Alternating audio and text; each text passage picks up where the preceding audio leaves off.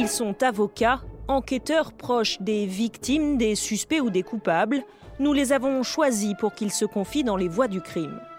Dans chaque épisode, nous recueillons la parole d'un témoin clé qui raconte une affaire de son point de vue. Je suis Diane Douzillet, spécialiste police-justice à la rédaction de M6, et l'histoire qui va suivre est celle d'un mensonge qui a duré près de deux décennies, une vie entière bâtie sur une imposture. Cette histoire, c'est l'affaire Jean-Claude Roman, le faux médecin de l'Organisation mondiale de la santé, auteur d'un quintuple assassinat. Côté pile, un mari aimant, un bon père de famille et un brillant chercheur respecté et admiré de tous. Côté face, l'homme trompe son monde, sa famille, ses amis et surtout sa femme, Florence. Il avait décidé que Florence serait pour lui. Et je pense que ses agissements, cette présence soutenue de Roman auprès de ma sœur, aussi bien à Lyon et pendant les vacances, quand on était dans le Jura, montre effectivement que ça allait dans ce sens-là. Il avait décidé que Florence serait sa, entre guillemets, sa proie. Euh, elle l'a été. Le matin du 9 janvier 1993, à leur domicile familial de Prèves-Saint-Moins, près de la frontière suisse, Jean-Claude Roman tue son épouse dans leur chambre à coups de rouleau à pâtisserie.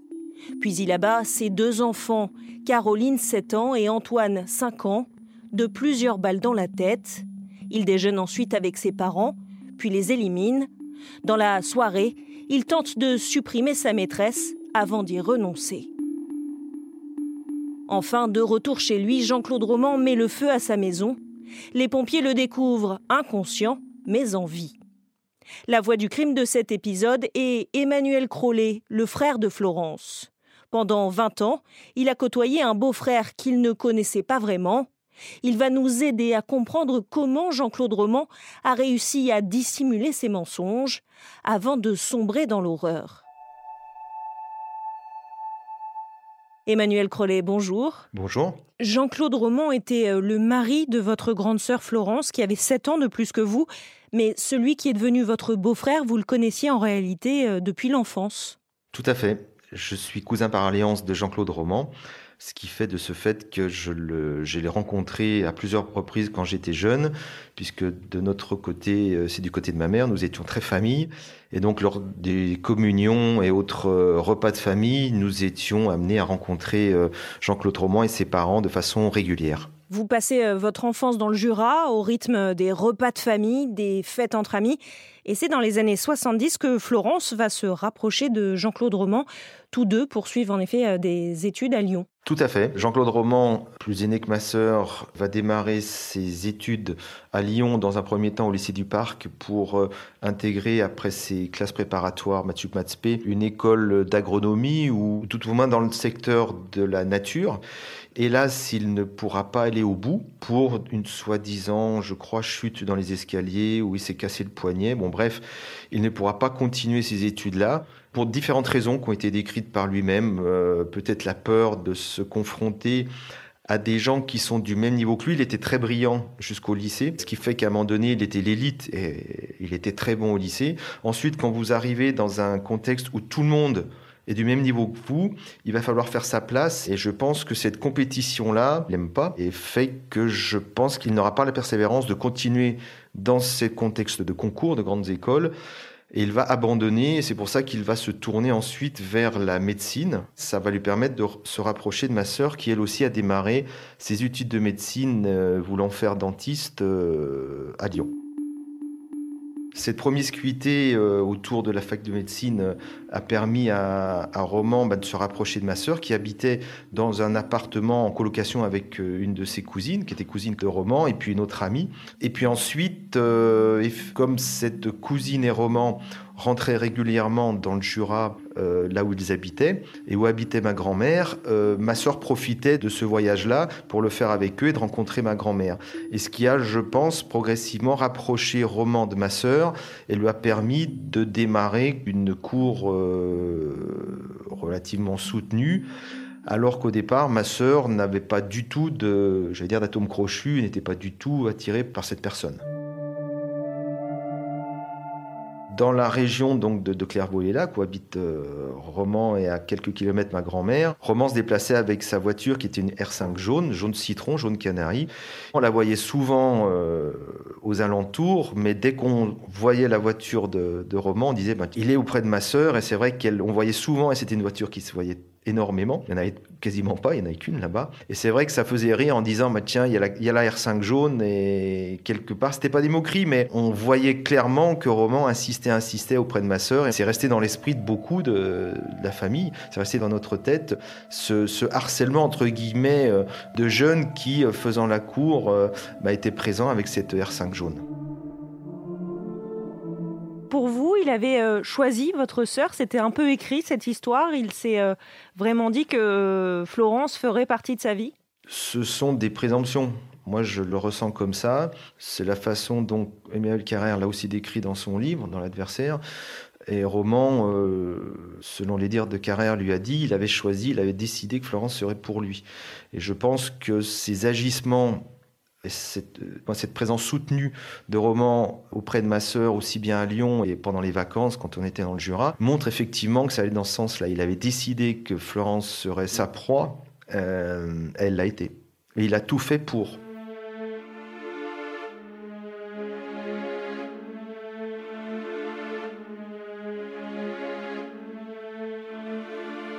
Dans un premier temps, il a fait une cour tout à fait classique, bon, soutenue avec cette R5 jaune. Mais ensuite, euh, pour que ma sœur entre guillemets, soit attendrie et, craque pour cette personne qui au départ n'avait rien d'attirant outre mesure, hein, physiquement et autres, et même par la suite, ben, elle a usé de stratagèmes en faisant croire qu'il avait un, un, un, lymphome, où il a utilisé des prétextes pour justement présenter un Jean-Claude Roman non pas faible, mais euh, qui a besoin d'attention, envers lequel un regard attendri puisse se tourner pour justement euh, faire craquer ma sœur euh, au travers d'un autre volet. Maintenant, cette histoire de lymphome, euh, on sait maintenant que ce n'est pas vrai.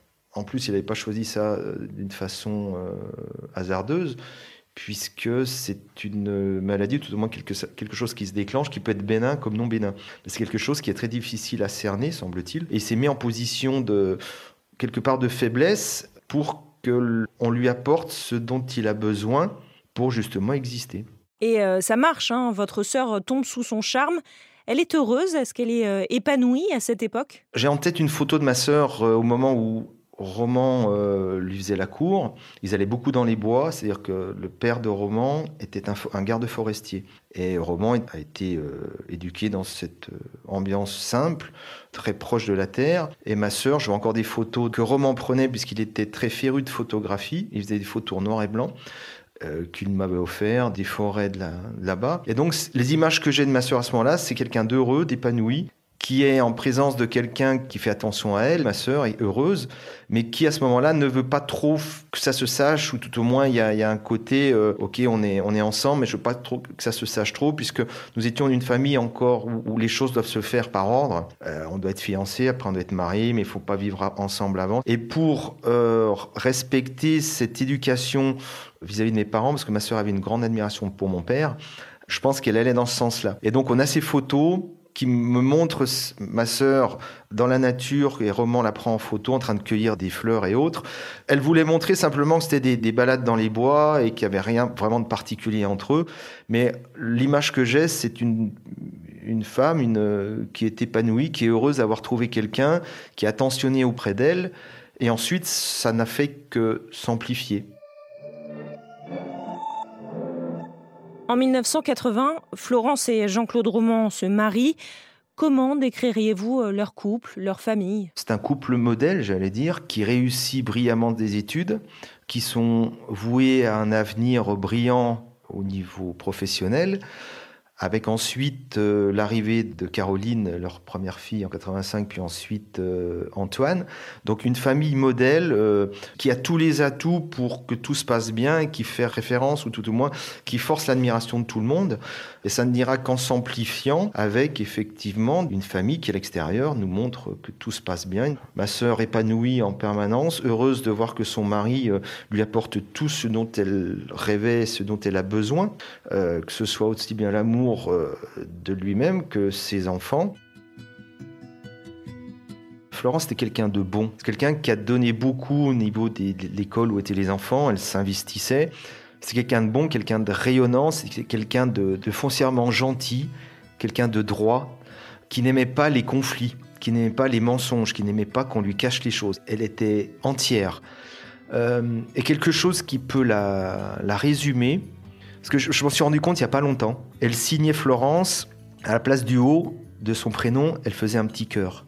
Euh, je suis un peu ému de vous dire ça, mais euh, je m'en suis rendu compte et ça résume ma sœur. Quelqu'un qui signe avec ce petit cœur quand elle envoie une carte postale à des amis, ça la résume bien, je trouve, et ça donne une belle image de, Florence. Et quant à ses enfants, bah, ils étaient magnifiques, euh, très beaux. Antoine était un petit garçon plein de vie et, aimant faire des blagues, coquin, qui avait un amour pour sa grande sœur euh, énorme, plein d'amour et non, c'était un peu les gènes de ma sœur, c'était ça. Et puis Caroline, quelqu'un qui était l'aîné de la famille, qui était euh, bah, elle était encore jeune hein, quand elle est décédée, elle avait 7 ans, mais quand elle a été tuée, mais euh, quelqu'un qui, qui était magnifique, intelligente et, et qui dessinait euh, remarquablement bien. Et, et voilà l'image que j'ai de Florence et de ses enfants. Jean-Claude Roman, lui, euh, impressionne. Hein. Il dit avoir obtenu un poste de chercheur à l'Organisation mondiale de la santé, l'OMS. C'est quelqu'un qui est admiré, même adulé. J'irai pas jusqu'à dire adulé, mais quelqu'un qui est euh, reconnu comme brillant, reconnu comme de bons conseils, puisque quelqu'un d'intelligent et qui sait euh, analyser les choses très vite, quel que soit le domaine. Donc forcément, quand vous avez besoin d'aide et que vous savez pas vers qui vous tournez, ben vous tournez vers lui. Quand il y a besoin d'aide technique ou pour acheter une voiture ou autre, c'est quelqu'un qui, sur tout sujet, est capable de vous faire une synthèse très rapide et qui, à ce moment-là, ben vous permet de juger du pour et du contre. Et c'est une, une aide intéressante et un conseil euh, avisé. Sachant qu'en plus, c'est quelqu'un très féru de nouvelles techniques au niveau, euh, comment dire, euh, IFI ou les, choses comme ça. C'est à l'époque, euh, il avait pour l'un des premiers à avoir une, une parabole pour capter euh, ben, les chaînes euh, spécifiques pour des médecins. C'est le premier à avoir ce qu'on appelle les laserdiscs. Toujours est-il que ça marche, et ça va être une référence souvent en matière de choix. Quand je dis une référence pour des choix, c'est, je parle pour moi, hein, euh, pour mon frère aussi, mais c'est quelqu'un qui est notre, notre grand frère, avec en plus cet aspect cousin par alliance, qui ne peut que rajouter cette confiance qu'on peut avoir vis-à-vis de lui. C'est le mari de notre grande sœur, et quelque part, ça peut être aussi notre grand frère, donc un conseil en conséquence. Votre papa également euh, entretenait cette relation de confiance euh, presque aveugle? Tout à fait. Euh, encore une fois, ça s'explique en grande partie par cette promiscuité et ces origines simples, communes entre ses parents et mes parents, d'un petit village dans le Jura, donc des gens qui se sont faits, bon, mon père qui s'est fait lui-même, et donc des gens simples qui à un moment donné reconnaissent les valeurs de ce que c'est que le travail, ce que c'est que la, confiance, ce que c'est que le, le respect, il y a l'éducation, etc., etc.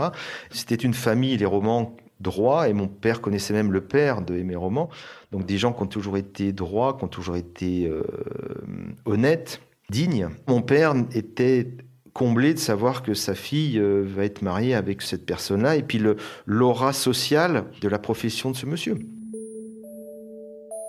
D'ailleurs, c'est bien ce qui se passe. Hein. La famille s'épanouit.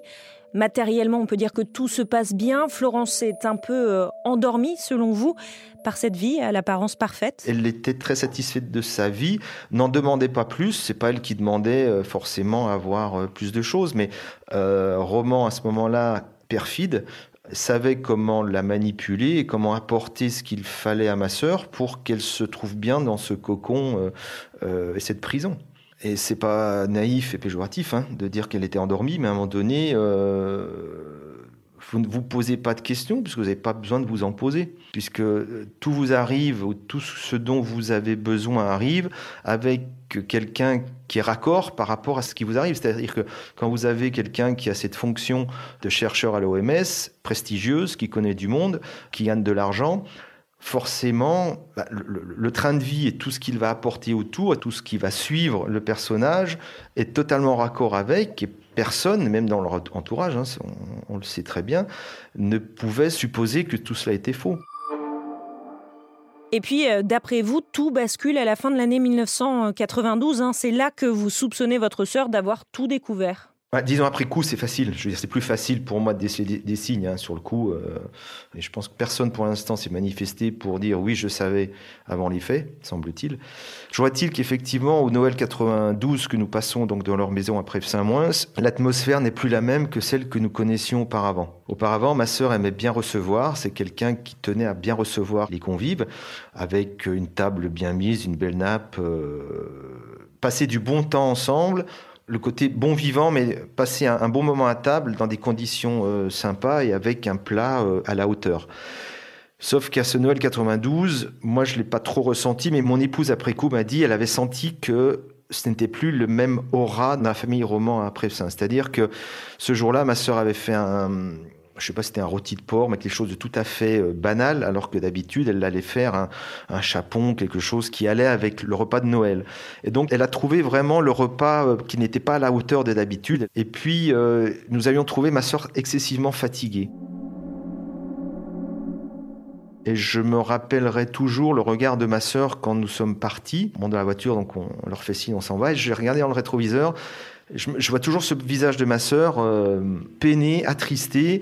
Elle n'aimait jamais nous voir partir parce que nous habitions dans les Hautes-Pyrénées, donc on habitait très loin, on les voyait pas souvent. C'était, ma sœur était quelqu'un de très famille. Elle aimait bien voir ses frères, voir euh, ses cousins, voir mon père. C'était quelqu'un qui d'aimante et qui aimait cette chaleur humaine, qui aimait euh, les autres et, et c'était quelqu'un de bon et qui donnait, qui je pense était totalement l'inverse de Roman maintenant, euh, après coup. Mais l'ambiance de ce Noël-là euh, n'était pas la même ambiance que d'habitude. Et Roman avait lui aussi changé. Sur les photos que, que j'avais prises à ce moment-là, euh, Roman a un regard noir, un regard qui n'est pas le même. Il a grossi, il a les cheveux longs pas négligé, mais c'est pas le roman d'avant. il se les est même regroupés avec un élastique pour faire un petit caraco comme ça, chose qui, qui était jamais dans sa façon de faire, et très fuyant euh, il tenait pas en place. Je me rappelle encore la journée de Noël ou le lendemain, parce qu'on est resté plusieurs jours, jour. Il ressortait, il rentrait euh, très souvent dans la journée. Il fallait qu'il reparte, euh, soi-disant, à l'OMS, où, où il y avait des cultures, des machins qu'il fallait qu'il suive au labo, je sais pas quoi.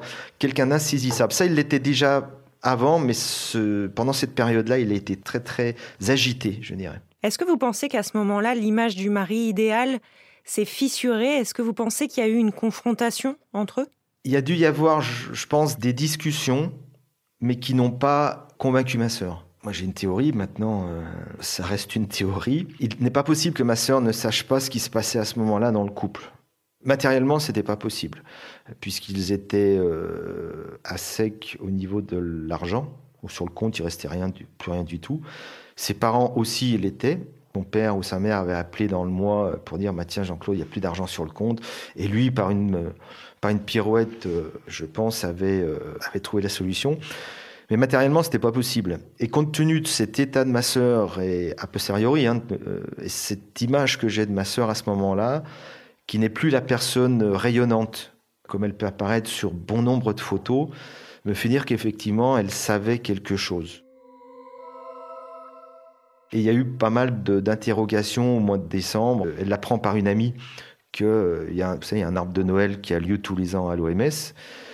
Euh, elle, elle n'était pas au courant, ma sœur. Elle apprend cela parce qu'on lui demande, bah, tiens, t'es pas au courant, il y a l'arbre de Noël de l'OMS, vous y allez pas, et c'est là qu'elle tombe des nues. Alors, il y a cet élément-là. Est-ce qu'on en a parlé à Roman qui lui dit, bah non, on n'y va jamais, etc., etc. Euh, il y a tout un faisceau d'éléments, des petits cailloux qui commencent à apparaître. Donc, elle se rend compte que Roman lui ment. Et ça, ma sœur ne supportait pas le mensonge. Je me rends compte à la portée de ce que je viens de dire, mais euh, ma sœur ne supportait pas le mensonge. Parce que ma sœur était quelqu'un de très droite, très franche. Un problème, on l'abordait. Quitte à ce que ça pète, hein, mais euh, à un moment donné, il fallait, euh, que les choses soient dites. Après, c'est facile, hein. bah, on peut imaginer n'importe quoi, mais il n'était pas possible qu'elle ne sache rien et qu'elle n'ait rien dit. Ma sœur, c'est quelqu'un qui va parler, qui va exprimer les choses et qui va dire voilà, on débat et ensuite on repart à zéro. C'est ce que je reproche à Roman. Elle, elle avait cette capacité-là et je pense que Roman ne la connaissait pas assez ou, pensait la connaître. Ou alors est-ce qu'il l'a complètement utilisée et, c'était un pantin pour lui, c'était une marionnette qu'il a utilisée pendant des années et des années pour exister. Parce qu'il n'existait pas. C'est quelqu'un, qui n'existe pas. C'est quelqu'un qui n'a pas de vie sociale. C'est quelqu'un qui n'a pas de vie professionnelle. Donc pour exister, il n'y avait qu'une chose, bah, c'était euh, d'être en couple avec quelqu'un avoir des enfants. C'était son seul décor euh, réel et vrai. Quelques semaines après ce Noël passé en famille, le 11 janvier 1993, vous recevez un appel d'un ami de Florence. Lundi matin, donc c'est Jacques Cotin, un ami euh, d'enfance ou de ma sœur, qui est donc le pharmacien de, de qui m'appelle et qui m'annonce la nouvelle. Qui me dit, ben voilà, il y a eu un incendie dans la maison des romans. C'était ce qu'on appelle la maison des romans. Et euh, ben, ils ont retrouvé le corps de Florence euh, et des deux enfants sans vie. Par contre, fort heureusement, Jean-Claude, semble-t-il, est, encore en vie. Et maintenant, il est dans le coma. Et voilà. Donc, euh, il n'a pas plus d'explications. les décès sont constatés par lui et par un deuxième ami d'enfance de ma sœur, qui est Marc Vital-Durand, qui est un, médecin qui est sur Preuve qui était un très bon ami de roman voire même le plus grand ami de roman, qui a constaté le décès de ma sœur et, qui a d'ailleurs, sur le moment, euh, s'est rendu compte de son crâne qui avait été défoncé. Bon, bref, euh, voilà les informations que j'ai à ce moment-là. Et je décide de remonter le plus vite possible des Hautes-Pyrénées jusqu'en jusqu'en Haute-Savoie, près de ma mère, pour savoir ce qu'il en est. Et, logique, quoi. Toute la journée, donc, il parle de ce drame avec la maman, les enfants et puis les parents romans qui sont décédés aussi, euh, de façon dramatique. Et j'apprends à 17h au Flash Info qu'en fait, de bah, c'est lui qui a tué tout le monde et qu'il n'est pas médecin. C'est une énigme avec un grand E à laquelle les gendarmes doivent s'attaquer en ce moment. Qui est exactement Jean-Claude Roman qui ce week-end n'a pas hésité à faire plusieurs dizaines de kilomètres pour tuer en deux fois euh, cinq membres de sa famille Le point sur cette affaire avec Marie-Hélène Sens. Plus les gendarmes enquêtent et plus la vie de Jean-Claude Roman leur paraît être un miroir à double face, alors que tous les voisins le décrivent comme étant un homme sympathique, menant avec sa famille une vie calme et tranquille, il apparaît que la vérité n'est pas aussi simple. Première certitude des gendarmes, cet homme de 38 ans qui s'était installé il y a deux ans dans le village ne travaillait pas comme médecin à Genève auprès de l'OMS, il n'aurait même pas dépassé sa deuxième année de médecine, contrairement à ce qu'il faisait croire, y compris à ses parents. Comment vous réagissez à ce moment-là? Ben, Il n'y a pas de réaction parce qu'on s'attend à tout sauf à ça. Donc quand je dis pas de réaction, il y a un temps mort et de se dire euh, immédiatement c'est pas possible. Parce que tout au long de, ma remontée en voiture, euh, je pensais qu'il y a une chose, au réveil de Roman, à qui il va falloir apprendre que sa femme et ses enfants qu'il aimait, ou tout de moins que ses enfants aimaient euh, lui, mais lui, j'ose espérer qu'il les aimait, et sa femme aussi, un peu, comment on va lui apprendre ça et que ça va être un choc pour lui? Et que euh, comment il va s'en remettre. Et au moment où j'apprends que c'est lui, je peux pas y croire. Et je n'y crois pas tant qu'on n'a pas la certitude en face à face avec les, les enquêteurs qui nous disent bah, votre beau-frère, euh, il est rien, quoi. Il n'est pas médecin, il n'est pas l'OMS, euh, il n'a pas de job, et c'est lui qui a tué tout le monde. Et là, vous arrivez à y croire, une fois que les, gendarmes mettent des mots sur cette supercherie? On est bien obligé, avec mon frère, donc on est, on présents tous les deux, bah, nous sommes obligés de les croire. Maintenant, les éléments qui vont arriver au fur et à mesure, notamment concernant l'argent, immédiatement euh, nous permettront d'accepter euh, ce qui au départ était euh, l'inacceptable. Vous venez d'écouter la première partie des Voix du crime consacrée à l'affaire Jean-Claude Roman. Dans le prochain épisode, Emmanuel Crollet nous parlera de la face cachée de son beau-frère, des mensonges qu'il a découverts après la mort de sa sœur et de ses neveux. Je pense qu'il avait un job à plein temps, bah, c'est d'être menteur. Et son travail à plein temps, c'était d'avoir un coup d'avance en permanence sur ce qui va arriver demain, après-demain et après-après-demain. Donc il lui fallait toujours cette vision-là, il travaillait en permanence son personnage euh, pour cela. Merci à Serge Puyot pour son aide précieuse à la réalisation de cette interview. Vous pouvez écouter cet épisode et tous les précédents sur l'application RTL et toutes vos plateformes préférées.